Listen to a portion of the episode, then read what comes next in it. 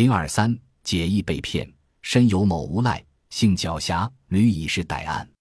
一日又获知关恶其护国不圈，因判入狱三年。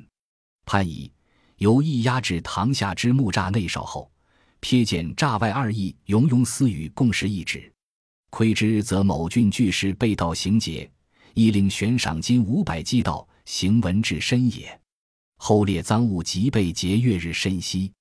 无赖孰使之？既入狱，酣息语。若忘身在囹圄中者，同囚诸人怪之，问何不解愁苦，则笑不言，故诘之。乃细语曰：“与与君等意。某郡巨士之节，与师为其魁，官补于吉，与兴业之词，故为不法事以求激进，时补亦备无从获与。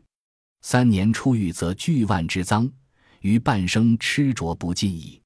求闻之，莫记官悬赏五百金以击笔，无狗手发之，纵不无赏，或可稍减无罪。乃白之狱卒，狱卒亦悉五百金之赏，达诸官。乃提案讯问之，始作惶恐状。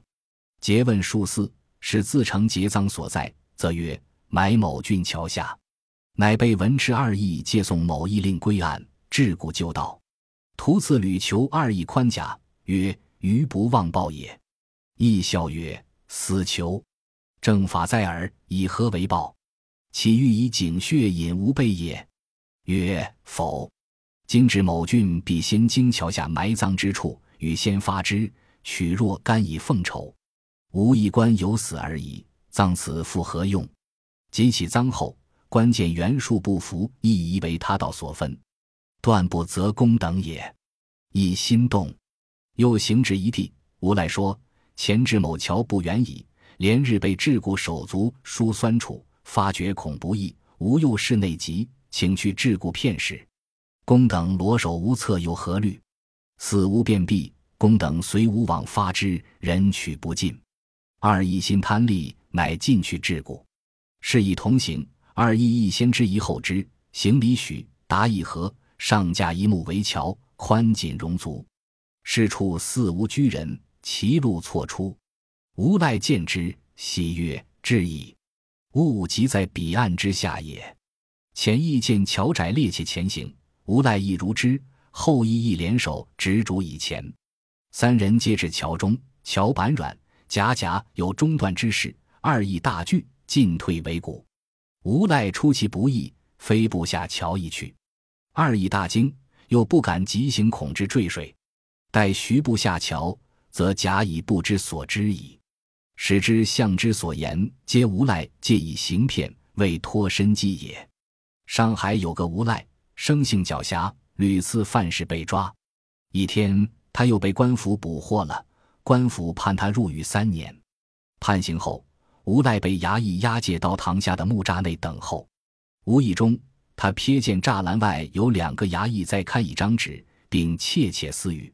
无赖偷听到，原来是某郡的一户富人家被盗了，官府悬赏五百两银子缉拿盗贼。行文传到了上海，那张纸上列了赃物及被劫的日期。无赖把这些都记熟了。入狱后，无赖整天嬉戏，好像忘了自己身在监狱中。同囚的犯人非常奇怪。问他为什么不愁苦，他含笑不说。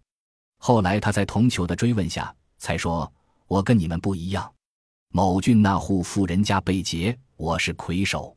官府追查的太严，我才连夜跑到这儿，故意做了坏事被抓进来，让那些捕役们追不到我。三年后出狱，那万贯财宝足可以养我的后半生了。”同囚的人听完后，暗暗合计：官府悬赏五百两银子通缉他。如果我首先揭发了他，即使没有赏银，也可以减些罪行啊。于是他把这件事告诉了狱卒，狱卒也希望得到五百两的悬赏，就告诉了县太爷。县太爷提案审讯无赖。开始的时候，无赖装作非常恐慌，在县太爷的再三追问下，他才承认赃物的藏处，说：“我埋在某郡的桥下了。”县太爷让两个衙役押解无赖回某郡归案。无赖被带上桎梏上道了，途中他屡次求衙役为他解开桎梏，说：“我不会忘记报答你们的。”两个衙役笑道：“死囚！你正在伏法，能拿什么报答我们？难道你打算让我们喝你的血？”无赖说：“不，咱们到某郡必然要经过桥下埋赃的地方，我先挖出些银子给二位。我回郡只能是死，再藏这些还有什么用呢？即使将来起赃后，官府见袁术不服，也会怀疑是被其他强盗分了，断然不会责怪你们的。”衙役心动了，又走到了一个地方。无赖说：“前面离桥不远了，我被桎梏了几天，手脚酸楚，恐怕不好挖掘。正好我有内急，请您为我解开一会儿。您守在我的旁边，担心什么呢？等我方便完了，您随我去挖财宝，到时您想拿什么都行。”两个衙役非常贪心，就把无赖的桎梏去掉了。三个人向前走，两个衙役一个在他的前面，一个在他的后面。